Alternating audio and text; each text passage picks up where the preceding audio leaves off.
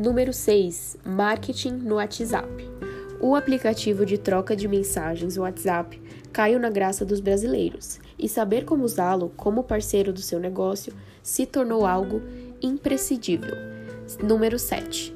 Lei Geral de Proteção de Dados. A Lei Geral de Proteção de Dados, Lei número 13709, que dispõe sobre os dados pessoais da internet, ainda não tem data para entrar em vigor no país, mas as empresas precisam trabalhar sob a luz dessa realidade.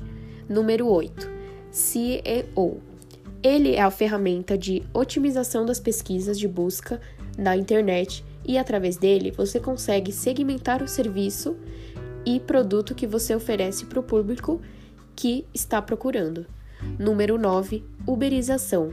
A uberização permite que as pessoas comuns atuem de forma autônoma na prestação de serviço para as empresas, com horários flexíveis, retorno imediato para os, todos os envolvidos, mas deve-se ter cuidado para que as relações não extrapolem os limites dos direitos individuais e se torne uma forma de exploração dos colaboradores.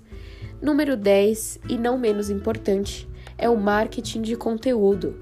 Produzir conteúdo relevante na internet é uma ótima forma de atrair e fidelizar clientes, além de trazer ganhos de confiança da marca na internet e ser uma medida que otimiza as ferramentas do CEO para a sua empresa.